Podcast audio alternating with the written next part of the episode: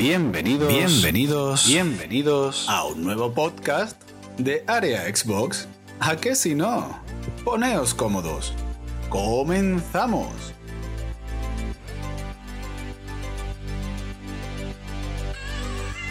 Hola gente, ¿qué tal? Bienvenidos a un nuevo podcast de Área Xbox y hoy estamos un poco de luto porque nos ha fallado por primera vez en la historia de este podcast nuestro querido Sebas, no ha podido estar, pero tranquilos que vuelve para el siguiente.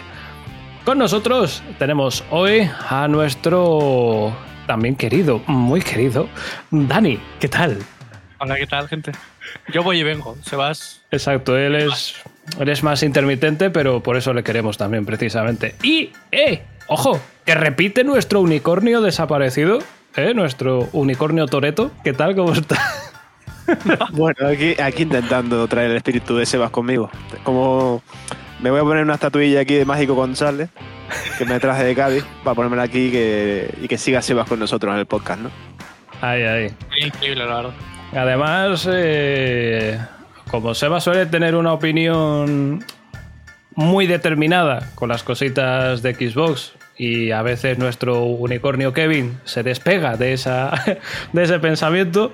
Y por otro lado tenemos a Dani, que es eh, muy nintendero, pues el podcast de hoy va a estar interesante, que además viene a cuchillo sacado, dicho específicamente por él, así que... Sí, sí, Vamos es a ver. fuerte. Vamos a ver cómo se da la cosa. ¿Y por qué estamos dando este preámbulo? Porque queremos empezar el podcast hablando sobre la polémica de la emulación, que vuelve a estar un poquito en boca de todos. Eh, y bueno, pues no son pocos los debates que hay respecto a esto. ¿Vosotros consideráis que es piratería el tema de, mm, de la emulación? ¿O que más bien podría ser algún tipo de herramienta para preservar ciertos videojuegos en la historia y que no se pierdan? Puede empezar cualquiera de los dos, ¿eh? Al que más Yo que empiece Kevin. Eso es que viene, viene fuerte. Sí, sí, ya me da miedo. Eh, bueno, yo creo que, que la emulación depende para lo que vayas a usarlo, ¿no? Si estás, por ejemplo, queriendo jugar al, al Dino Crisis original, ¿no? Que, que es prácticamente imposible de encontrar. Yo, de hecho, llevo mucho tiempo detrás de un Dino Crisis. Lo encontré en edición francesa, pero por dignidad no lo compré. Y claro, en ese sentido entiendo que, que lo puedas utilizar, ¿no? Al igual que cuando quieres jugar algún tipo, un juego que no se puede comer- comercializar o que no se puede encontrar, ¿no?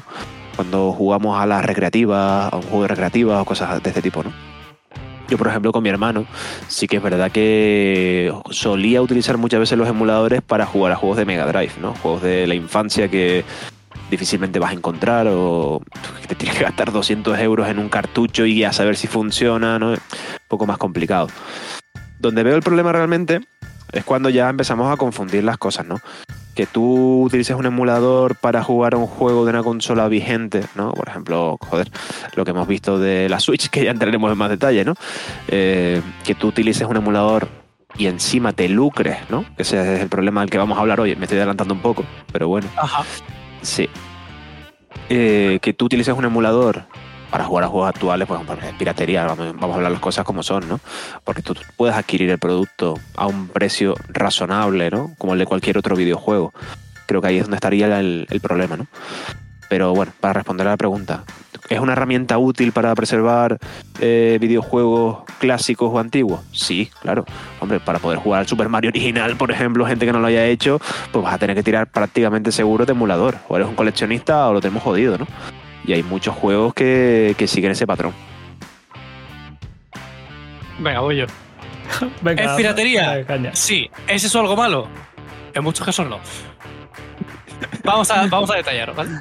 Ojito, ha dado como. ¿Cómo se dice esto? Como Me está el llamando, titular. me está llamando Jack Sparrow el tío, ¿eh? Yo suelto, yo suelto el take y ya vamos viendo. Él suelta su titular y ahora desgrana. ¿Es piratería? A ver, por definición, sí. Tú estás utilizando una propiedad intelectual que no posees y la estás jugando. Ahora, ¿está mal? No siempre.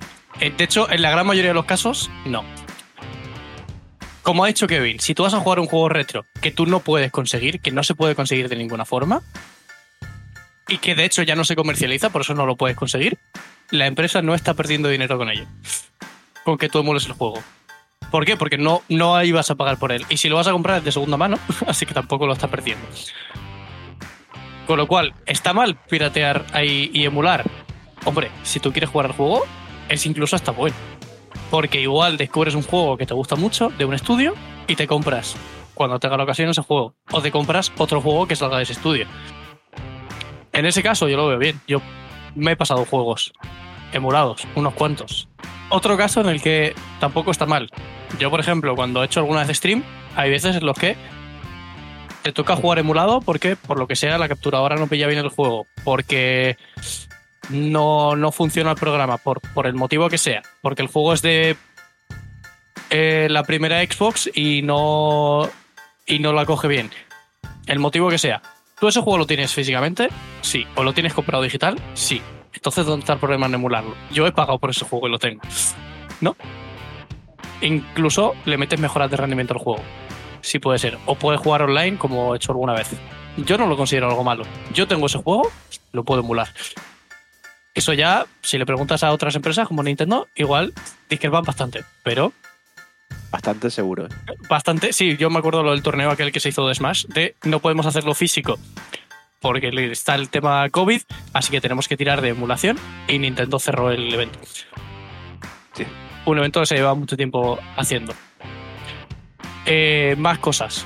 Cuando tú estás utilizándolo para aprender desarrollo de videojuegos o cómo funciona X juego, que lo tienes que utilizar sí o sí en PC, no sé, Mario 64, por ejemplo. Si tú quieres saber qué pasa fuera de la cámara, no lo puedes hacer en una Nintendo 64. Tiene que ser desde un PC y ahí lo tienes que poner.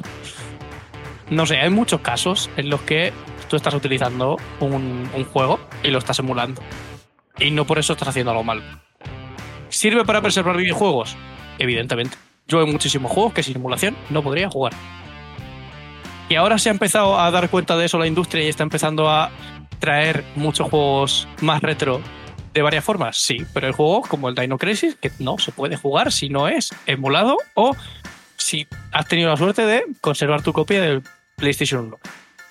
Entonces, claro que ayuda a preservar videojuegos. Pregunta Y de que hecho- hago yo ahora. Eh, perdona, Dani. que a lo mejor tú sabes más que yo. El Dino Crisis 1 no estaba en el PlayStation Classic, ¿no? No estaba. No, en los juegos. No, vale. No estaba. De, de hecho, creo que no hay nada de Capcom. Mm, no me suena, ¿no? Me acuerdo, bueno, estaba el Final Fantasy VII, eso sí, ¿no? Los Final Fantasy clásicos, bueno, que también están en, en Xbox, ¿no? Claro, pero el problema de, de PlayStation Classic, que no tuvo Mega Drive Mini ni, ni la NES Mini, es que PlayStation no tenía hasta la generación de PlayStation 3, 4 estudios propios. Lo- perdón, me, me expliqué mal, me refiero. El, en Play tenías una store de juegos clásicos. No me Sí. refiero a la consola, ¿no? Sino en la store de los juegos clásicos. Si estaba el Dino Crisis para comprar. Creo que no, ¿eh? Me suena que no, la verdad. No me suena. Vale. que. Vale, vale. Ahí ya no te sé decir. Yo sé que en la, en la PlayStation Classic seguro que no estaba. Ah, me, me refería a eso, ¿no? Pero bueno, claro, pero eh, luego entramos aquí. ¿Está mal emular? ¿Está no sé qué? ¿Es piratería? Pues bueno, Nintendo te ha vendido el Super Mario 3D All Stars, sí. que básicamente es un emulador con los tres juegos. O sea, Literal. literalmente es un emulador. Entonces, ¿hasta qué punto está mal si la propia empresa te está vendiendo un juego con emulador? Claro. O, o Nintendo 64 Online del servicio es un emulador. O sea, no, no están cogiendo copias nativas, están emulando. Es que ¿Hasta qué punto? se abren debates curiosos aquí porque las nuevas consolas antiguas, por ejemplo, como la Sega Mega Drive, ¿no? Esta mini que sacaron, igual con la Super Nintendo, etcétera, incluso con la PlayStation 1 eh, mini. Si no me equivoco, todas y cada una de ellas llevan RetroArch, que es prácticamente el emulador de los emuladores, básicamente. Eh, Sí. Los, ha- los hecho, engloba todo. Sí, son, son- son Raspberry con skin. Exacto, es muy fácil que le puedas meter. Vamos, es muy fácil hackearlas, entre comillas, meterle todas las ROM que te dé la gana y jugarlas ahí, ¿no? Correcto. O sea, pero quiero la, decir es la forma fácil de hacerlo. que esas propias empresas ya te están vendiendo un producto que dentro lleva un emulador. Entonces es como dice Dani, se, ha- se abre ahí una hipótesis curiosa de, oye, ¿hasta qué punto verdaderamente podemos catalogar esto de piratería? Si Claro, lo hace una Sony, empresa Sega- está bien, pero si Sony, lo hace... Sega y Nintendo se están pirateando a sí mismos. Es que no tiene sentido. ese es el Claro, a eso voy. O sea, si lo hace una empresa está bien, si lo hace un particular está mal. Entonces, ¿por qué, no? Eh, en fin, yo sobre esto... La clave, la clave es lo que ha hecho Kevin. Una cosa es que tú emules un juego y otra cosa es que tú cojas y digas, mira, este juego que acaba de salir, que estaba en la venta, que me puedo comprar, voy a piratearlo y emularlo. Claro. es algo exacto. muy distinto. Correcto.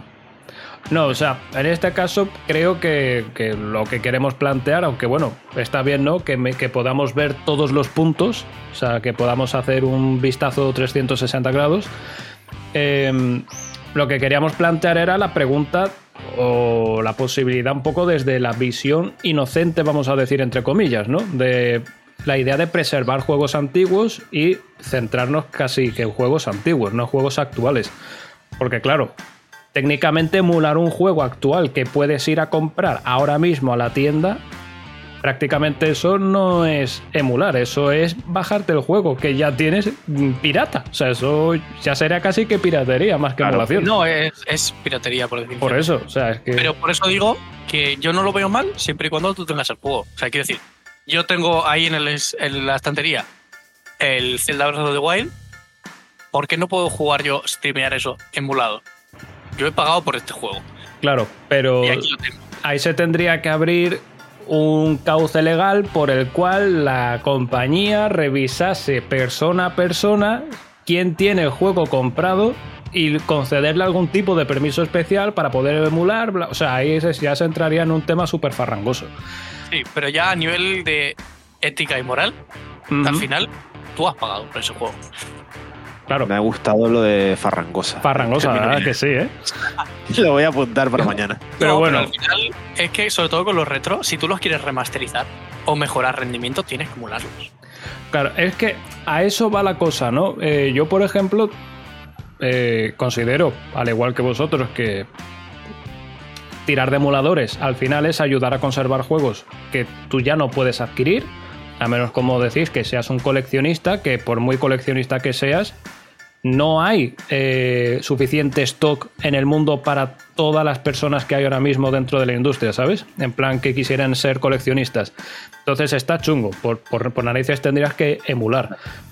Pero claro, eh, soy partidario de conservar precisamente los juegos antiguos. Entonces, yo iría más allá, es decir, yo agradecería no tener que recurrir de emuladores. A mí me gustaría, por ejemplo, y este es un ejemplo personal mío, que compañías como Capcom pudiesen remasterizar en HD, tal como puedes poner tú ahora en los emuladores, que le puedes poner packs gráficos que son increíbles y mejorar rendimiento, etcétera. A mí me encantaría que remasterizasen de esa forma los tres primeros Resident Evil originales de Play 1 y que te los puedan vender para tú tenerlos en tu consola actual y poder completar la saga. O sea, a mí eso me, me- me fliparía que, que- Pero vamos. Y no solamente con eso, con Sega Mega Drive, es decir, con juegos de mi infancia. Me encantaría tenerlos. ¿Qué pasa? Que con Sega, por ejemplo, sí se han visto estos packs, ¿no? Eh, de, de varios grupos de juegos de Sega Mega Drive, que entre comillas los han remasterizado un poco. Algunos, como por ejemplo los Street of Rage, les han, les han añadido cooperativo online. O sea, todas esas cosas molan un montón. Yo, por ejemplo, soy de los que tiene ese pack de, de, de los Sega Classics, ¿no? Que vienen como 50 Claro. juegos instalados. Todo lo que se pueda hacer así, a mí me encanta. O sea, la industria creo que debería ir por ahí, ¿sabes? En plan, ayudarnos a rescatar y mantener esos juegos. A mí no me importaría pagar por ellos. Es más, me ahorro todo el tinglado de descargar emuladores, que si ahora hay problemas, que si no sé qué. Házmelo legal. O sea, Ya. véndemelo legal. Pero si esto es sencillo y no lo quiero tratar mucho porque yo sé que tenemos un punto dedicado a eso. Pero pasó lo mismo con el cine y las series. La piratería descendió una barbaridad desde el momento en el que tú tienes servicios de streaming asequibles, que tú puedes pagar 10 euros al mes y esa película que quieres ver la puedes ver. Correcto. Sin líos. Entonces, y lo mismo pasa con los juegos. ¿Por qué el Game Pass ha sido tan bueno? Porque yo quiero probar este juego, pero no quiero pagar 60 pavos hasta saber si me gusta. Si está en el Game Pass, lo pruebo. Claro, ni tener que alquilar cada juego por separado en las tiendas de juegos actuales, ¿no? Porque yo qué sé, si tú quisieras probar, en el hipotetiquísimo caso, quisieras probar todos los juegos que hay actualmente en Game Pass, supongamos que son 200 por redondear una, una- una cifra. Si Y- tú tuvieses Y, si- y y si lo doblas, va, está más cerca. ¿eh? o bueno, sí, pero por poner algo, ¿no? Si tú coges las tiendas que puedas tener en tu zona de, de venta de videojuegos y de alquiler que más o menos al cambio de cada moneda pueden estar en unos 3 euros, creo que es, o algo así, para el fin de semana. Pues ya irá cambiando, ¿no? Pues imagínate hacer un desembolso de alquiler solo de fin de semana de 3 euros por juego de game. Te arruinas. Y en No, cambio te- pagas te una el suscripción mensual de 13 euros si tienes 200 juegos para probar todo un mes, no un fin de semana. Ahí es cuando se ve eso que dice Dani. Claro, pero es que al final la emulación no te priva de comprar juegos tampoco. O sea, quiero decir, yo, y en este caso no, no hablo de emulación, sino de, de servicio de streaming, jugué What Remains of Edith Finch, que es uno de mis juegos favoritos, por primera vez en el Game Pass. Vale, después de eso me lo he comprado tres veces en diferentes plataformas. Vale, eso se puede tratar en consulta, ¿eh? Sí, no, pero quiero decir, yo ese juego luego salió en. Lo, estaba de oferta en PC y me lo compré. Y luego salió de oferta también en Switch y me lo compré también. Y me lo volví a pasar en Switch. Ya no es porque lo compré de forma compulsiva, es que es un juego que me gustó tanto que después, cuando lo tuve a la venta y lo pude comprar, me lo compré. Claro, Y así pasa con muchas cosas, también con la emulación. te O sea, entiendo. tú puedes emular un juego y luego cuando, que yo lo he hecho con juegos de estos que igual no habían salido de Japón o no habían llegado a España por X motivo, luego cuando los he visto en alguna tienda de segunda mano, retro, me los he comprado. Mm. Como los Chrono Trigger, ¿no? Por ejemplo, que costaron mucho encontrarlos Sí, por aquí. por o ejemplo. Legend of, Legend of Algo- Dragoon, por ejemplo. Alguno de. Digimon. euros. Eh, yo para terminar, antes de ya pasar al siguiente punto, quería comentar que nosotros, hablando, ahora que me he acordado, ahora que estamos hablando del tema de la emulación y demás, ¿no? Nosotros en su día tuvimos que recurrir a la emulación, pero una, una emulación muy hardcore, para hacer un vídeo que hicimos homenaje a Bungie, que de hecho lo, Cierto, lo, locu- lo locutó este señor de aquí cierto. y casi nos pegamos un tiro. Porque el primer juego que de Bungie, o uno, sí, el primer juego de Bungie, eh, tuvimos que usar un- una página que es básicamente un emulador de un sistema operativo más viejo que el fuego, En web. donde, exacto, en web, donde tendríamos que, teníamos que capturarlo ahí y demás. Encima el juego era una locura, porque necesitabas el manual sí o sí para poder, solo para iniciar el juego, necesitabas el manual. Tenía, te pedía una password y demás, era una locura. Y el siguiente juego, que era el Marathon, ¿no? que es el precursor de los, de los Halo y demás, eh, también igual, ¿no? Lo tuvimos que emular a través de un emulador que lo que hacía era emular el sistema operativo. Entonces, Era muy loco. de claro, nosotros de hecho lo utilizamos porque era inviable, ¿no? Era la única forma de poder jugar a estos juegos. Claro, básicamente porque no podías conseguirte un Macintosh de esa época, ¿sabes? Es que por. No, no, y porque de hecho, no, nosotros sí que es verdad que, que cuando hablamos con Bungie para el- les, les comunicábamos un poco lo que teníamos pensado hacer y demás, yo les pedí material de prensa y ni ellos tenían. Correcto. Ni ellos, ni ellos mismos, ni la propia compañía tenía material, al menos la, claro, la española, ¿no? Pero en la página web de Bungie tú entras ahora y aquello no, no existe. Vamos. No, claro, pero ahí se demuestra que la emulación sirve también para personas. Claro, por eso, por es lo que digo. Yo en estas cosas me acuerdo siempre de Toy Story 2.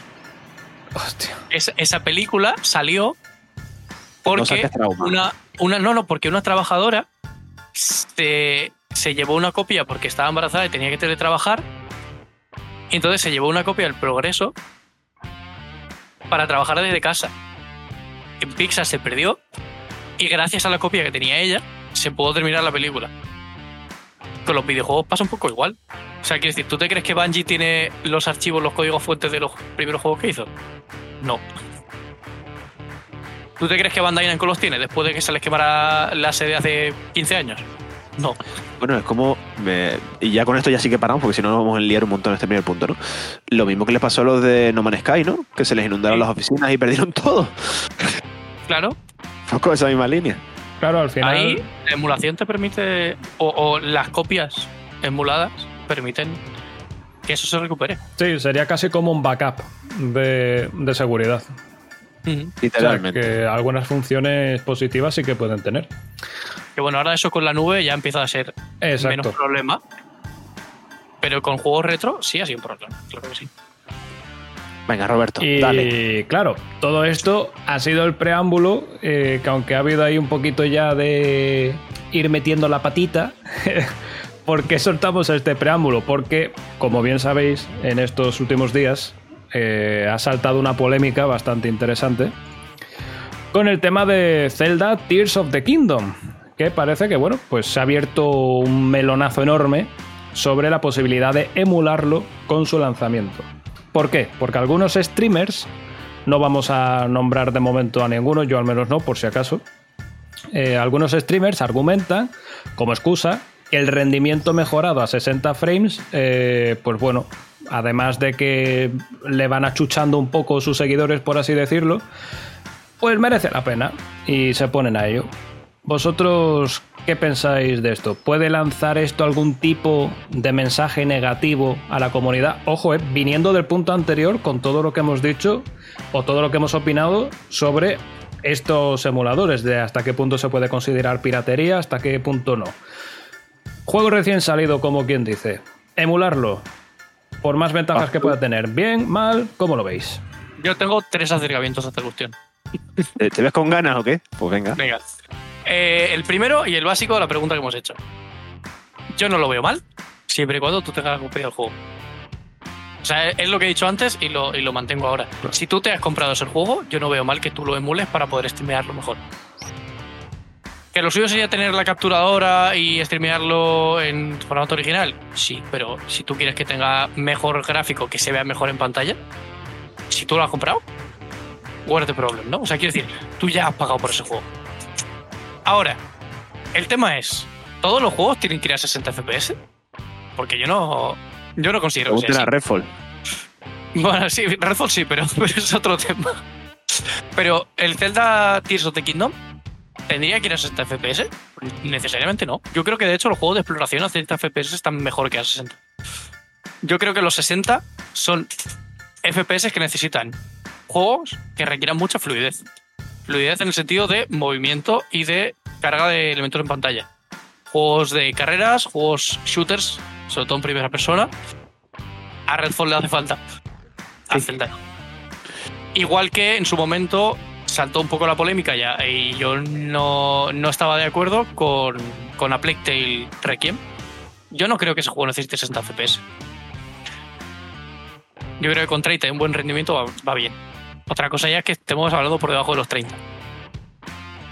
Pero ese es el, el tema. Y ahora, eh, claro, es que el Tears of the Kingdom ya no es que se esté emulando y streameando el lanzamiento. Es que se ha filtrado por, Eso iba a cierto, comentar yo. por- por cierto medio, Sí. no vamos a decir quién, Ya se puede decir que coño, si tampoco vamos a mortarnos. Sí. Ha sido Kotaku, ¿no? Kotaku, que tiene la mejor de las famas en el mundo, sobre todo en relación a Nintendo, Que telita. eh, ha filtrado la copia que le dieron para analizar y algo que, con lo que estamos evidentemente muy en contra. No hace falta que lo digamos, pero por si acaso se regalta. Y claro, hay gente que ya está jugando, emulando ese juego. Y me hizo, se me hizo curioso porque el analista de bits, que es el que suele hacer los análisis de rendimiento, le hablaron, le hablaron personas pidiendo que, oye, ¿cómo mejoró el rendimiento de este juego? Tú dices, no sé, igual te esperas al día 1 a que salga, aunque sea, ¿no? Y lo juegas como Uy. toca. Eh, entonces, claro, ¿es, está, ¿es ético emular un juego que ha salido ya? Yo creo que si tienes copias, sí. O si es un retro y no lo puedo conseguir de otra forma, también. ¿Es ético emular un juego que ni siquiera está en el mercado? Evidentemente no, y menos de forma pública. Es que ya es piratería directamente con todas las Sí. letras. No, no, es, que eh, no es emular, ¿no? Es con todas las letras y además se me hace increíble que no hayan caído denuncias masivas. Porque tú abres Twitch y es que Tears of the Kingdom ya se está streameando. Correcto, eso voy, ¿eh? Si, Voy a echar un ojo. Yo, yo que estoy aquí para como, como si fuese el FBI, ¿no? Si, si tienen claro que este medio, Kotaku, ha filtrado la copia entera que les han dado, porque eso ya es mala saña, o sea, eso es para hacer daño. Si han filtrado el juego y ahora mismo están creando tanto daño, yo espero que Nintendo esté preparando el mayor hostiazo legal de la historia como para cerrarles directamente el chiringuito y la oficina entera. No sé, hay algo raro entre Nintendo y Kotaku, ya veremos. Eso ya, ya. Eh, De hecho, es verdad. Están, Ya acabo- estoy viéndolo en Twitch ahora mismo, ¿no? El juego. Sí, sí, sí, es que el juego se está streameando. Y claro, que- o sea, tú imagínate nosotros ya hablando como prensa de videojuegos, que tenemos unas condiciones de embargo en muchos casos increíblemente restrictivas. Sí, sí, no. Depende mucho de la compañía, pero por ejemplo, voy a poner un ejemplo así bastante fuerte, ¿no? Bueno, fuerte no, de un NDA bastante tocho. Eh, cuando son juegos, ahora por ejemplo, que 2K España está como un poco en el aire y demás, ¿no?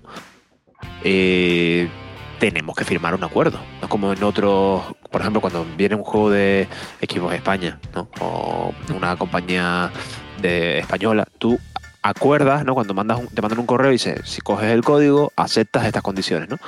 En las empresas que son de fuera, ¿no? En este caso, por ejemplo, 2K, que lo está llevando desde Reino- Unido y todo esto, a ti te mandan un PDF que tú tienes que, cumplimentar y que tienes que firmar. Y donde hay, donde queda muy claro que hay aspectos legales, ¿no? y que si tú te pasas el, el embargo por el foro de los huevos, pues vas a tener una penalización legal, ¿vale? Pasaba con ellos, pasaba con Private Division, que lleva muchos juegos y demás, por ejemplo, temas de Bungie, cosas de estas, y, y eran, eran, bastante fuertes, ¿no? Tenías que firmar, ah, de hecho había alguno que tenía que firmar yo incluso de forma manuscrita, ¿no? Entonces, No me Me sorprende esto, de, ¿no? de Eh, como que llegó. eh, tú, eras el, tú eras el Dynasty Warriors, ¿no? El Dynasty Sí. Warrior hubo que hacer algo también. Sí, Y era, ese nos dio, bueno, Playón ahora, ¿no? En su momento. También, por ejemplo, y ya con esto termino para no desviarme del tema, ¿no? Cuando son copias físicas, eh, vienen con un retail de no se puede vender y todo esto, ¿no? Para que no haya el listo de turno que encima analice el juego, coge y lo venda, ¿no? Sí, de hecho es que antes, hace años, se devolvían. O sea, eran copias para prensa y tal cual te, terminas el análisis, el juego volvía a la empresa. Claro, por ejemplo, con Razer, cuando Razer eh, España, que gracias a Dios eh, suelen ser bastante cercanos con nosotros y todo esto, eh, hay productos que nosotros nos quedamos y hay otros que hay que devolver. Hasta ahora, hasta la fecha, es verdad que los productos que nos han llegado nos los hemos quedado. De hecho, Roberto tiene algunos. Pero si te lo tienes que devolver, lo tienes que devolver. Con juegos ya no está ocurriendo porque la distribución normalmente es digital. Sí. Pero en caso de que sea físico, Mm. pues bueno, puede Claro, haber algún pero- tipo de problema. El tema es, a ti te llega una restricción muy grande que hasta hay veces que tienes que firmar contratos como tal, firmados, a mano. Y te dicen, tienes condiciones de no puedes emitir esto, no puedes sacar imágenes de este tipo, no puedes sacar vídeos de este tipo, no puedes comentar ni siquiera el análisis, no puede salir hasta tal fecha. Y luego entras a Twitch y te encuentras un juego que todavía no ha salido. Sí, sí, Estoy literalmente lo estoy viendo ahora mismo, ¿no? Claro, es que Que de hecho que lo que no se entiende es que Twitch, bueno, claro, es que al final, bueno, me parece un poquito fuerte, lo voy a decir ya, ¿no? Que Twitch te permita eh, streamear usando la categoría de Zelda Tears of the Kingdom, ¿no? Que debería haber estado bloqueada como por ejemplo hasta el día de lanzamiento. Eso como mínimo, ¿vale? claro, Que te la podrías saltar y te la podrías pasar por el foro de los huevos poniendo Zelda 2, ¿no? Y emites ahí o lo que sea, ¿no? Sí, no, o con la de Breath of the Wild. Exacto, no, pones eso, pero claro, ya a la gente le va a costar más encontrarte, por lo menos, ¿no? No, pero, Pero que- yo es que me acuerdo de Sonic Frontiers, que ese lo analicé yo. Mm. Y me comí yo ese embargo. Hubo una cantidad masiva de streamers que fueron baneados porque eh, Sega en España De Rubius tuvo también, una, ¿no? sí, tuvo una ligada ahí o algo así y pusieron mal la fecha del embargo y la pusieron un día antes. Y Sega Japón o Sega América, vaya, Sega como tal, y los empezó a banear porque estaban streamando el juego un día antes del embargo. Claro, claro, tiene sen- es que ese es el tema, ¿no? Que, Claro, que eso si. Sega lo ha hecho con lo ha hecho con Sonic, estamos hablando que el tiro Tiro de Kingdom es seguramente el lanzamiento más grande desde el Breath of the Wild, ¿no? Para Nintendo, como tal, ¿no? Y es uno de los Nintendo, lanzamientos más esperados. El juego de la generación. Claro, y es uno de los juegos más esperados desde que salió el, el anterior, ¿no? Entonces, joder, me parece muy, muy heavy esto, ¿no? Que, que esté viendo un tío ahora mismo, literalmente, jugándolo. Que lo tengo en la pantalla al lado. sí, yo creo que es. eh, debería estar prohibido. Es decir, un juego que aún no ha salido, si un medio, una prensa, sabiendo que hay esos contratos firmados que estáis diciendo, de embargos tan restrictivos, ha tenido la poca vergüenza y la cara dura de filtrar el juego entero para que la gente haga copias, de entrada, la compañía ya tendría que estar crujiendo muy fuerte a este medio. Pero es que además la compañía también debería estar crujiendo a la plataforma, en este caso, Twitch, que está permitiendo eh, que esa filtración continúe y además a los usuarios que están haciendo stream de este juego, porque a fin de cuentas están revelando algo que todavía no deben, o sea, están todos en una espiral, vamos a decir, criminal. Eh, no, en este envueltos. Es que todos forman parte de la misma espiral criminal. Desde el que está jugando este juego emulado, pensando que no está haciendo algo malo, sí lo está haciendo, como de la plataforma que le está permitiendo hacer ese acto criminal, como al medio que ha filtrado todo y hecho posible todo esto. O sea, Nintendo debería crujir muy fuerte a nivel legal a todo el mundo. Yo en este caso sí que tengo la posición súper clara. Si un Sí. juego tiene que salir en una fecha, tiene que salir en esa fecha y se tiene que respetar. Tú no puedes filtrarlo, seas un particular o seas un medio, que encima tiene todavía más penalización si eres medio. Considero. Eso para empezar. Sí, sí. Y luego, cual, tal cual. y luego, mm, para terminar, lo que hemos mencionado al principio. Un juego que ni siquiera ha salido, tú lo estás jugando, tú no lo estás emulando. Tú has hecho un pirateo muy ilegal. Además, muy ilegal. Entonces, esa sería mi postura. Yo de ese burro no me bajo. volviendo al tema. Ahora, si hablamos de el momento en el que salga Tears of the Kingdom, yo reitero, si tú te has comprado el juego, no tengo problema yo en que lo emules y lo streames en Claro. lo streames, no. Pero, fíjate, el juego Pero ya habría salido ya a la venta. Ya ha salido y tienes la Correcto. copia. El juego sale, tú te compras la copia, pero aún así te es más cómodo de jugar o de streamear emulado, teniendo la copia comprada y ya estando a la venta, allá tú, o sea, me parece bien. No, pero quiero decir, yo por ejemplo, la Switch que tengo es la Lite. Yo esta no la puedo conectar a ninguna capturadora. Si yo quisiera streamear este juego, yo no puedo con mi consola. Claro, necesitarías la consola versión dock o, en este caso, emularlo. Claro. Pero para mí, cuando tú ya partes hasta. Es decir, la gente que quiere streamear este juego en 60 FPS y todo el rollo, ¿no? Que al final eh, se están lucrando. ¿Vale? Es decir, tú estás eh, utilizando una copia pirata, porque al final sigue siendo una copia de un juego que sí, por mucho que tú lo, tú lo compres, te la estás usando para lucrarte, para ganar dinero por él, ¿vale? Entonces ahí es donde entra un poco la doble moral para mí, ¿no? Si tú te lo compras y lo tienes que y lo tienes en la consola y tienes todos los medios para jugarlo en su formato original, juégalo en su formato original. Y si quieres jugarlo de mejor calidad, juégalo fuera de cámara, que es que ya me parece muy, muy fuerte que lo estés jugando en PC y encima animando un poco a la gente que lo haga, ¿no? Con el hecho de, uff, a ver si de lanzamiento se puede emular. Coño, creo que hay que. hay límites, ¿no? O no hay que ser tan cara dura. Ujú. Eh, ese para mí es mi punto, ¿no? Que luego tú en tu casa sin cámaras y sin nada dices, joder, al carajo, no quiero jugar este juego en, a 20 FPS, quiero jugarlo a 60. Juégalo, pero no te lucres, ¿sabes? No te lucres con, con ese contenido, que es lo que estamos generando. Claro. Yo personalmente no veo tanta diferencia. O sea, quiero decir. eh, si tú al final da igual. O sea, en, en mi, en mi postura, si tú has pagado por ese juego, o sea, ya no te digo si has pagado y luego lo vendes, ahí ya no está tan bien. Pero si tú has pagado, tienes esa copia como Ahí tal, estaría feo, ¿eh? que- la puedes enseñar en cámara en el momento en el que te lo pidan, ¿no? Eh, ¿Qué diferencia hay entre coger la copia esa o la emulada? Al final tú lo tienes y Nintendo se está lucrando con esa venta, ¿no? Yo no veo tanta Ya, ya, ya. diferencia. Otra cosa tú es que solo lo tengas emulado, o sea, Claro. pirata, y, y O- es otro, otro rollo. Vale, pero, o que aun Dani, teniéndolo tú comprado, aun teniéndolo tú comprado, mostrándolo en cámara y estando jugando en versión emulador, aún así tú de alguna forma incites, como decía Kevin, a decir, oye, es que la versión emulada va mejor, si podéis, yo os recomiendo que os descarguéis esta. Claro, es, Es otro que, tema. Y, claro. y si pones enlaces ya directamente me parece terriblemente mal. Correcto. Yo pero- también te voy a plantear claro. una cosa, Dani. Yo lo que planteo es eso, tú animas a comprar. Mm. Otra cosa ya es... Vale, pero Claro, ¿y si gente.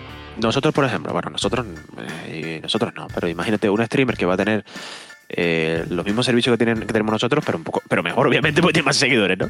Pero que le llega una copia del of the Kingdom eh, una semana antes, ¿no? y el tío coge y en vez de jugar a la copia que le han regalado, porque al final te la están regalando, entre comillas, y, y emula el juego. ¿En qué punto está? Sí, tiene una copia, pero no pago por ella. Pero tiene una copia.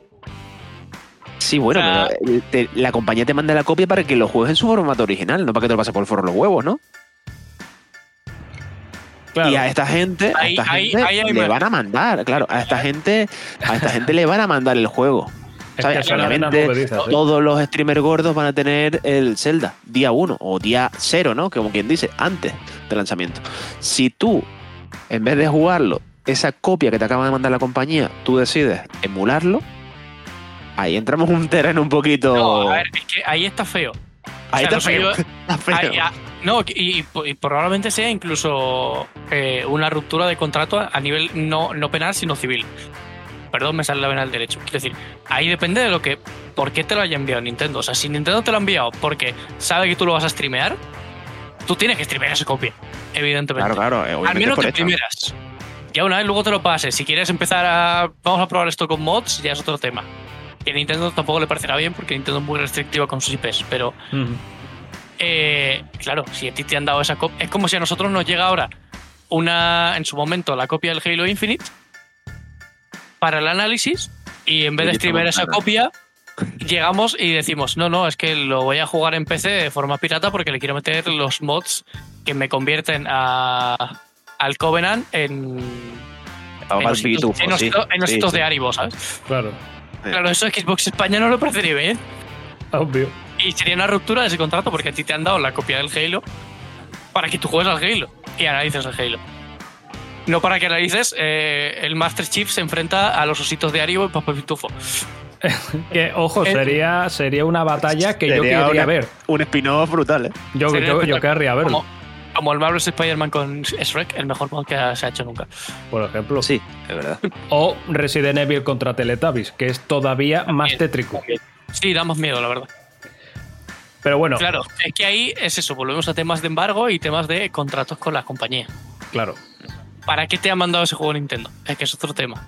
Ahora ya, si teniendo en cuenta que no tienes vinculación, si tú te compras la copia por ti o te la ha regalado alguien, tú no has pagado tampoco por esa copia, ¿no? Pero eh, da igual, yo considero que da igual la copia que streames. Al final tienes una copia. Y, se ha generado, o sea, hay dinero y Nintendo ha generado dinero por esa copia. Pues de hecho, Nintendo genera dinero aunque tú no la compres, porque Nintendo se la cobra a las tiendas o a los distribuidores. Mm. Sí, Pero- a ver, pero es- sería, sería eso, como decimos, un tema farrangoso en términos legales. Es muy gris, correcto. O sea, tiene muchos matices grises. Pero bueno, eh, venimos de ese punto un poco, ¿no? Explicando qué os parece como tal el tema de la emulación, hasta qué punto se considera piratería, hasta qué punto no. Hemos eh, tratado ahora mismo un tema muy reciente, muy candente, que vemos todos eh, como ilícito. O sea, eh, todos hemos coincidido en el punto de vista de que lo que hemos visto en estos instantes es muy castigable, muy demandable y muy incorrecto. Dicho eso, retomando entre comillas un poco con el primer punto. Oye, es que hay juegos antiguos que yo querría tener en mi consola eh, actual y, que, bueno, por, por la fecha en la que salió y la plataforma en la que salió, no puedo.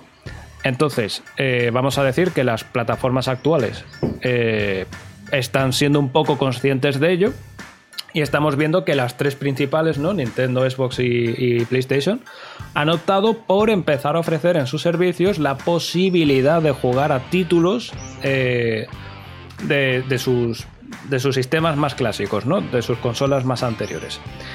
¿Os parece a vosotros que esto es suficiente preservación de los videojuegos o debemos también tener en cuenta la emulación, etcétera? Porque yo con esto uno ya directamente en mi opinión y, y os doy paso, volvería a lo que dije al principio. A mí me gustaría que todos los juegos, prácticamente todos, ¿eh? sin excepción, desde las primeras consolas hasta las actuales, independientemente de qué consola o qué compañía termine haciendo los acuerdos necesarios para hacer esto tal y cual, a mí me gustaría que rescataran esos juegos antiguos, pero de forma legal. Es decir, como estos packs, ¿no? Que, que decía antes de, de ejemplo, de los 50 clásicos de Sony, o sea, de, de la Sega Mega Drive, o los que tiene ahora Nintendo, por ejemplo, en su eShop, ¿no? De, de sus consolas más antiguas, la Super Nintendo, tal y cual.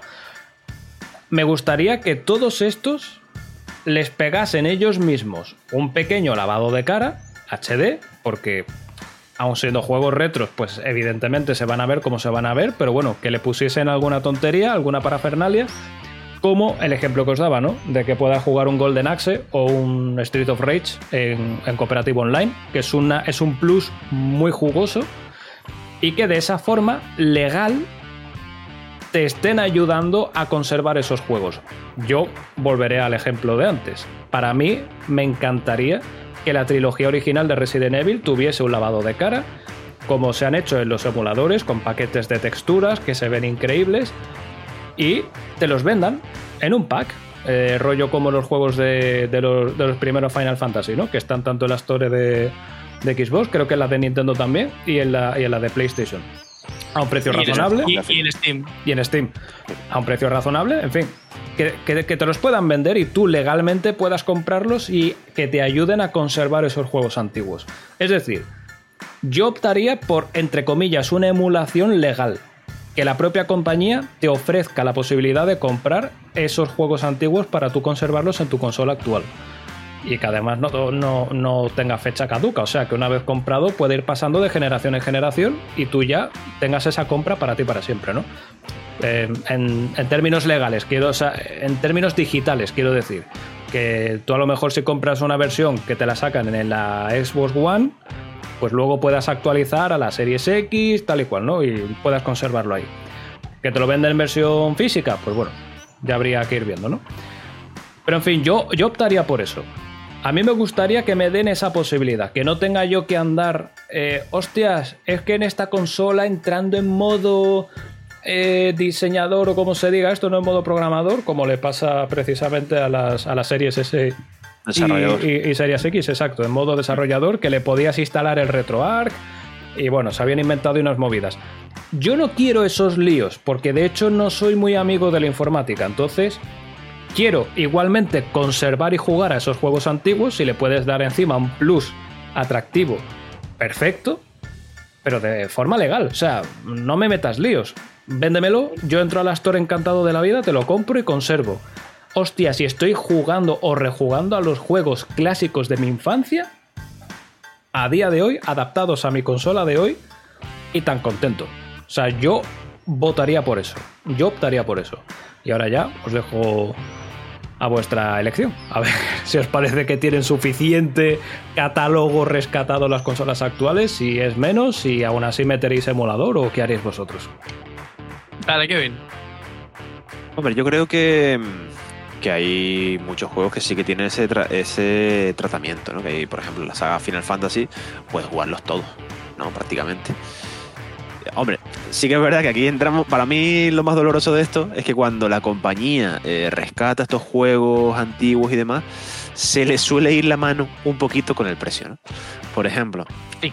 yo, yo es que Hombre, sí. soy un poco crítico a veces con lo que hace Square con, con Final Fantasy, ¿no? Final Fantasy Pixel Remaster o como se llame, ¿no? Que es lo mismo, es básicamente un lavadito de cara con cuatro mejoras a nivel jugable, tal cual que hizo con Final Fantasy VIII y esta trilogía de Play 1, ¿vale? Eh, y, esta- y sale una pasta. Son 80 euros, ¿no? Creo que, llegó, creo que llegó a salir a 100 el Pixel Remaster del Sí, 1 al ¿no? 6. Pero en Steam creo que estaba 80 o por ahí. Pero es una, es una salvajada por un producto que no lo vale. Pero es que no lo vale ni de coña. ¿Vale? ¿Y qué pasa? Que es un producto muy de nicho, que saben que el fan de la saga pues le va a dar un poquito igual pagarlo, ¿vale? Y se aprovechan de eso, ¿no? Lo mismo que ha hecho Nintendo, como estaba diciendo antes Dani, con, lo- con el Mario, ¿no? Un juego que salió a precio completo, eh, siendo 3 ROM. ¿sabes? Y de hecho iba peor en la consola que en el emulador. ¿no? Iba Sí. mucho peor. Entonces, ahí entiendo el punto, el punto de Roberto, pero creo que hay que tener, cogerlo con pinzas, porque si se le da tanto poder a las compañías de seguir vendiendo productos antiguos eh, a día de hoy sin una regulación, de decir, oye, pues los juegos a 5 euros y con Dios, ¿sabes? Y con mucho. No que ocurra lo que está pasando ahora de que te sacan un juego viejo que sigue siendo el mismo juego, aunque lo juegues hoy, con las limitaciones de, de jugabilidad y de demás, a precio completo. Hombre, claro. O a 30 euros, ¿no? Que es lo que, pero ¿qué es lo que está ocurriendo? ¿Qué es Sí. el problema? Decir, Yo que sobre esto tengo en- una opinión muy clara. En mi propuesta, yo evidentemente decía un precio asequible. O sea, si tú me vendes una trilogía de, como decía yo, ¿no? De los tres primeros Resident Evil, bien tratados con el paquete de texturas, tal y cual como está ahora en los emuladores, tal y cual, los tres juntos en un pack, yo por 30 pavos te lo acepto. A 10 por juego. Ahora, eh, un Final Fantasy uno solo, el remaster del 7 o del 8, por 20, no. Me parece ex- excesivo. O sea, te lo quiero comprar, pero a un precio razonable. O sea, no me sangres por un juego de hace cuatro generaciones, ¿sabes? Que encima lo tengo hiperjugado. O sea, mm, Claro, un poquito de autocontrol. ¿Y, y- y un filtro HD para un juego de hace dos generaciones? Exacto. ¿Por 60 euros? Antes, antes Bueno, de decir eso, eso ya sería desfasarnos mucho. que está, feo, que está feo por dónde vas, voy a comentar esto, ¿no? Lo peor de El todo es que yo lo Resident tengo Evil- con, con la. Pero tú no cuentas con personas. Pero el Resident Evil regalaron. 0, el HD, ¿vale? En su día, cuando salió el HD Remaster, que sí que es verdad que tiene un. Bueno, fue un buen remaster dentro de lo que cabe, costó 20 euros. Un juego. Yo ese juego lo considero un remaster tocho. O sea, Sí, es un juego por el que podrías pagar incluso más, ¿eh? Es un buen remaster, ¿vale? Vamos a ver, por ejemplo, eh, Final Fantasy VIII, que yo los tengo porque estoy enfermo, ¿vale? Pero no justifico su compra, porque de hecho el remaster de Final Fantasy VIII, el- la versión española tenía un bug. Que ocurría cuando llegabas a un punto del juego y demás, ¿vale? No voy a, hacer- no voy a contar mucho más, pero cuando llegabas a un punto del juego que yo petaba. Y no había forma de arreglarlo en español. Tenías que cambiarte el nombre, eh, tendrías que cambiar el idioma del juego y todo. bueno, una movida, ¿no? Sale 20 euros. ¿Vale? Otros 20 euros. Y este sí que es un pack HD muy justito, que podrías haber hecho con dos mods, ¿vale? Que seguramente lo han sacado de ahí. Y unas mejoras jugables muy basicotas, que es ponerle más velocidad, eh, el típico modo Dios y un par de tonterías más, ¿no? Entonces ahí es donde entra el problema. Porque imagínate, es esto que a, las compañías no les cuesta nada hacerlo y te están cobrando 20 euros. ¿Vale? Es que y a mí que, claro, y a mí que estoy enfermo, pues me lo compro, me lo compro para Switch porque me gusta jugarlo en portátil, ¿no? Y más sangrante todavía, y ya con esto termino yo. Final Fantasy IX sale la versión remasterizada, ¿vale? Bueno, remasterizada, el HD, ¿no? Para Switch y no tiene físico. Es decir, tú te compras la caja, pero hay un código dentro, no hay cartucho. Ya. Ese es otro está. debate, ¿eh? Vale, sin comentarios, ya está. Yo, yo ya cierro por ahí. Vale. Yo. Aquí lo tengo muy claro, la verdad. El camino es que las compañías grandes, o sea, hablamos de Microsoft, Sony y Nintendo, incluyan en sus propios servicios de suscripción los juegos antiguos. Y las third party grandes que tengan propios servicios de suscripción, como Ubisoft Plus o EA Play, también.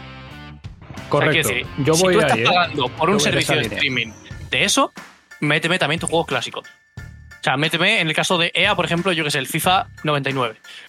En el caso de Ubisoft, el primer Assassin's Creed. O los Rayman. Eh, Xbox, méteme los Psychonauts, el primer Psychonauts, que de hecho yo me lo pasé hace no mucho. Sí, Eh, gracias a eso. Un análisis, un lunes en Game Pass, ¿no? Sí, le iba a hacer. Eh, yo que sé, Nintendo tiene eh, hasta la Super Nintendo, contando la Game Boy Advance. Todo eso. Sony hasta hace no tanto, porque con el cierre de, Play- de la Store de PlayStation 3 y PSP perdió bastante parte de su biblioteca virtual, pero tenía bastantes retros también. Yo creo que el camino tira por ahí. Ahora, si tú me quieres, hay, dos formas de traer un juego antiguo a, a la actualidad. Así, o vendiéndolo a un precio reducido, porque tiene ese precio reducido, que estoy muy de acuerdo con lo que habéis dicho, o sácame una nueva versión de ese juego, como ha hecho Capcom, muy bien.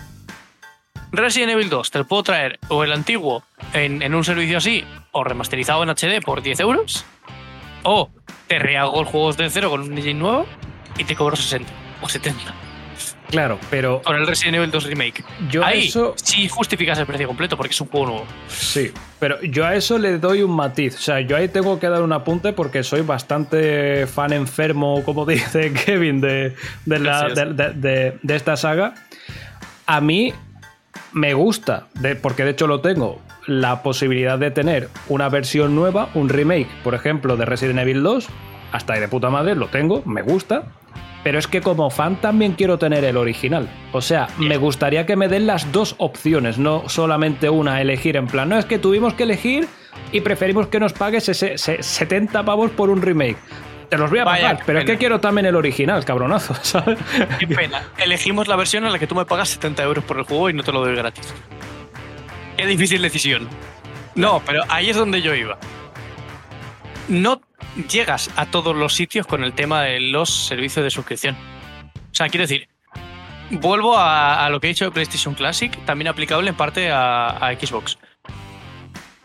Ellos llegan a los estudios que tuvieron en su momento. O sea, quiero decir, PlayStation te puede sacar todo lo que tenía de Naughty Dog y poco más en PlayStation 1 y 2. Si no, tiene que llegar a acuerdos con compañías como Capcom, como Square, como tal, que bueno, con Square lo tiene bastante más fácil. Pero el tema es que si esa otra compañía no tiene el juego, no lo puedes ofrecer. Claro, ahí rescatamos la emulación. Nintendo tiene más contenido clásico en ese aspecto porque Nintendo es productora de casi todos sus videojuegos. Entonces los tiene. Dicho lo cual, no, no se llega todos los sitios. En Nintendo 64 Online falta mucho juego de Nintendo 64. Pues Claro. Eso es inevitable, ¿no? Porque si no, vas a acabar aquí con una biblioteca de suscripciones que te vas a pegar un tiro. al final. Pero, pero la cosa es que sea más y más y más grande. El tema es, la emulación sigue siendo necesaria y va a ser necesaria siempre para la preservación de videojuegos. Porque es que es eso, es que yo jugué a este juego en, en la primera Xbox y no está en el... O sea, no me lo incluye los remasterizados del Game Pass. Claro, pero ¿De dónde que- tiras? Emulación. No, pero por eso decía yo, yo no digo que se incluyan estos remasters, ¿no? Eh, de los juegos originales en un servicio de suscripción tipo Game Pass, eh, Ubisoft Plus, etcétera. Que si lo quieren hacer, genial. Yo digo directamente, o sea, que te lo saquen a la Store, a la Store actual de esa plataforma para que tú lo Claro, compres. Y tú ya te lo quedas independientemente de la plataforma que vaya saliendo después. Esa compra digital ya es tuya. ¿Sabes? Y tú la vas actualizando. Sí, pero yo... mejor para ese tipo de eh, cosas hay quiero que decir, compras en Steam. muchos estudios que desarrollaron videojuegos en la época de PlayStation 1, 2, la primera Xbox, e incluso Nintendo 64, a día de hoy no existen.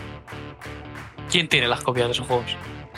Claro, ahí habría que ¿Cómo- entrar ¿Cómo, en cómo- temas cómo los de puedes volver a vender? comprando Mira. la IP, entiendo. Sí, suponiendo Pero ya, que no, esté en ya no comprando la IP. O el código fuente, lo tú, que sea. tú imagínate, ¿no? Compras la IP, pero si esa empresa quebró y borró todos sus archivos, Al carajo. ese juego ya no existe. Mira, de hecho, ahora que Ahí, comentas ahí la emulación necesita la preservación. O sea, se necesita la emulación para la preservación digital. De hecho, tú si quieres ahora mismo, por ejemplo, ¿no? un ejemplo muy, muy tonto. Si tú quisieras jugar al Onimusa, el 1, ¿vale? Onimusa 1, tal cual salió en su día, tienes que tirar de emulador. Porque la versión que hay ahora mismo en las stores no es igual. Por el simple hecho de que la banda sonora, perdieron los derechos de la banda sonora y se tuvo que hacer otra. Entonces, Sonic, no va a ser la Sonic misma. 3 tampoco. Exacto. En, en el son- Sonic Origins ya no es el juego original.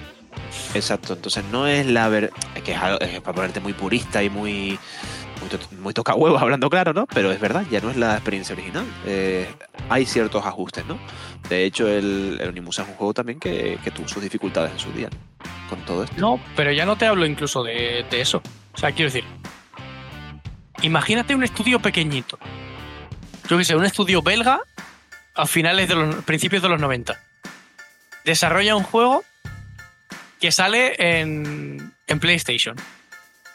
Ese estudio, ese juego no va bien, quiebra, y tú, 20 años después, lo quieres jugar porque tú lo jugaste y te flipó. Ese juego no existe. No se puede conseguir de ninguna forma. No tiene remaster HD porque esa empresa quebró hace 20 años. Lo que va a pasar, lo que pasa con las recreativas. Claro, es que es lo que pasó Recreativas con las que no las- recreativas. En recreativas que no vas a encontrar en tu puta vida. Porque ya no está. Y ya ese Claro. juego ya no, ya no lo vas a poder volver a jugar. Ahí hace falta emulación. Y luego está lo que ha dicho Roberto del tema de comprar la IP. Eso sí, te soluciona, pero te soluciona con secuelas. Claro. O tirando de una ROM emulada, hacer eh, ingeniería inversa, sacar el código fuente, pero ya has dependido de esa emulación. Y entonces hacer el remaster. Claro, es que es que eh, es un es todo un tema. Y ya luego entramos en el tema de remaster, precios y otras cosas, porque el Crash Bandicoot, por ejemplo, la, la trilogía de Crash es una fantasía. Tienes el código fuente, pero todo está remasterizado. Que bueno, todo está hecho remake a nivel gráfico. Exacto. Ahí creo que. no, que ¿Precio completo por tres juegos? Claro que sí. Hombre, son, que son tres juegos y está, está bien hecho, ¿no? Que no es un desastre. No, pero y luego Final Fantasy VII Remake. ¿Precio completo? Sí. Resident Evil 3 Remake. ¿Precio completo? Me duele un poco más porque el juego es corto y El se cargaron parte del juego, sí. pero. Pero sí, ¿por qué? Porque es un juego nuevo. Ahora, el tema es: ¿debemos abusar de los remakes? Ese es otro tema. Porque ¿cuántos juegos originales salen últimamente? No tantos. Ya. Claro, ahí está el tema. Yo estoy más por lo que dice Roberto. Cógeme como compañía, me- le pegas un lavado de cara así y me lo vendes a un precio reducido. Claro. Es no le hagas un remake completo. un remaster no debería de pasar de los 10 euros. O sea, por, por mucho que tú le añadas, como decía, ¿no? Eh, un, un Golden Axe o un Street of Rage con online cooperativo, lo que quieras. Pero por mucho que tú trabajes, es un juego de Sega Mega Drive. O sea, o, o de la plataforma que sea. No te puede valer más de 10 euros. O sea, es que yo creo que sería abusivo. Yo depende Sí. del trabajo que tú hayas hecho. Claro que también, pero quiero decir que en- son juegos, sobre todo, de ese- si, si hablamos de esa época, son juegos que, que por mucho que tú hayas hecho, no le vas a hacer tanto. Quiero decir, Mira, o sea, que es un yo- juego que no le puedes meter mucho más. El ejemplo te lo pongo en Sonic Origins. 40 euros, cuatro juegos y, y luego galería de arte y tal y todo el rollo. Con mejoras de contenido. Claro, eso está bien. 10 pero- euros, 10 euros por juego y añadidos. Correcto. A eso me refiero.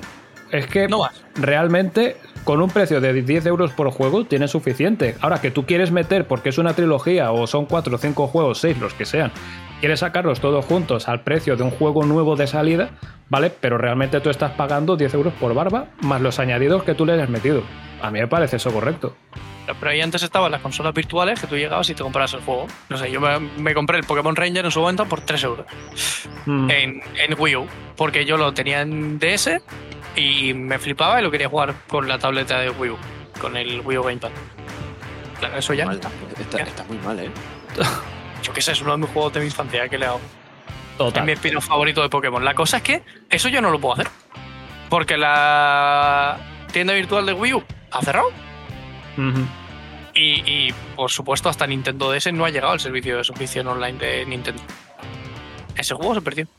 El Lo tengo resumen- yo porque, porque lo instalé en su momento, pero El resumen de esto, como está apuntillando ahora de nuevo Dani con, con ese ejemplo, el resumen de esto sería, eh, los remakes no serían suficientes para preservar juegos antiguos porque tú realmente como...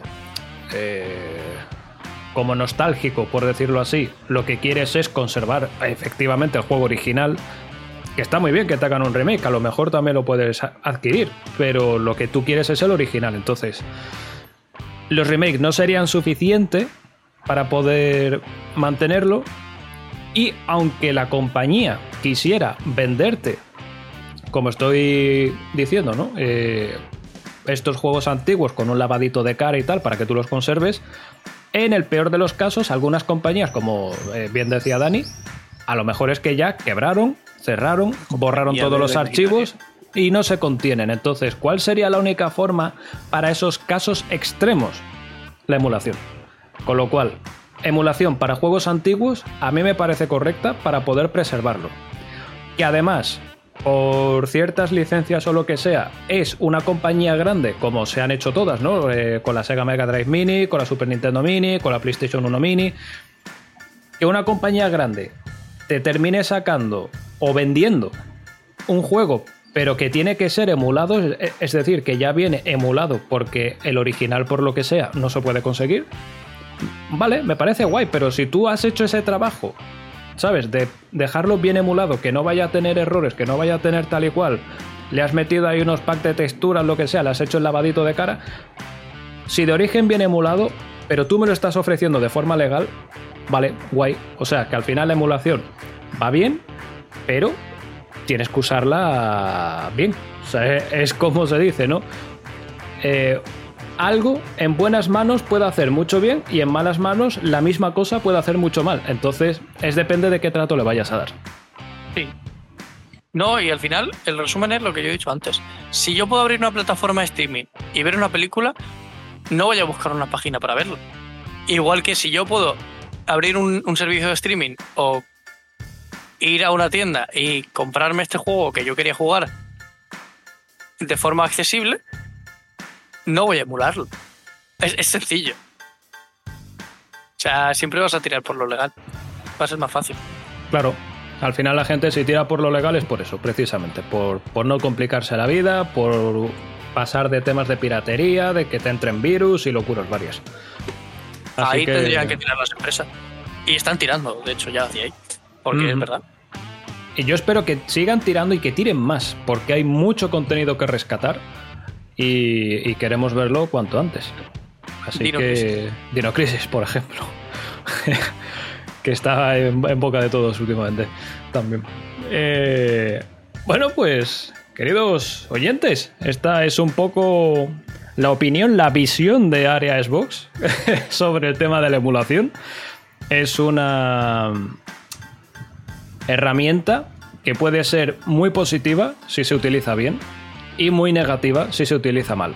Así que haciendo las cosas como es debido, eh, podríamos sacar adelante algunos emulados y preservarlos, que lo bonito al final es mantener videojuegos en nuestros tiempos, a día de hoy, en los juegos de nuestra infancia y que no se pierdan, que algunos son muy bonitos y a, fin de cuentas son historia ¿no? de, de los videojuegos. Con lo cual, esperamos que, os haya sido entretenido este podcast, que tengáis una opinión a lo mejor parecida, muy diferente, sea cual sea, nos encantaría saberla, así que no olvidéis comentarlo tanto en la, web como en en iVoox. y nada, nos vemos con alguna locurilla en el próximo podcast, ¿no? Que hay eventito pronto de Xbox y ya podremos ir haciendo nuestras pachanguitas, ¿no? En plan, a ver, a ver qué sale, a ver qué no. Y, Hay ganas. y nada, sí, hay muchas ganas. Así que desde aquí un fuerte abrazo y muchas gracias a los dos compañeros, como siempre, Dani. Bueno, como siempre no, porque precisamente Dani Bueno. y Kevin son intermitentes, pero bueno, muchas gracias por haber coincidido hoy. ha sido como una conjunción planetaria. Creo que es la primera vez que coincido con Kevin en un podcast. Uf, sí, sí, es, puedes- es como una conjunción puedes- planetaria lo de hoy, ¿eh? No, creo que una vez en el Final Fantasy la entrevista estuvimos los dos. Ah, sí, verdad. Ya sabes. Bueno, hablando de podcasts antiguos, hoy hemos hablado mucho de los retro. Tirado un par para atrás, que tenemos un Es podcast centrado en, en los juegos retro Sí, señor. y España. Pues nada, gente. Un abrazo, que tengáis un buen día y nos vemos en el próximo podcast. Chao, chao. Adiós.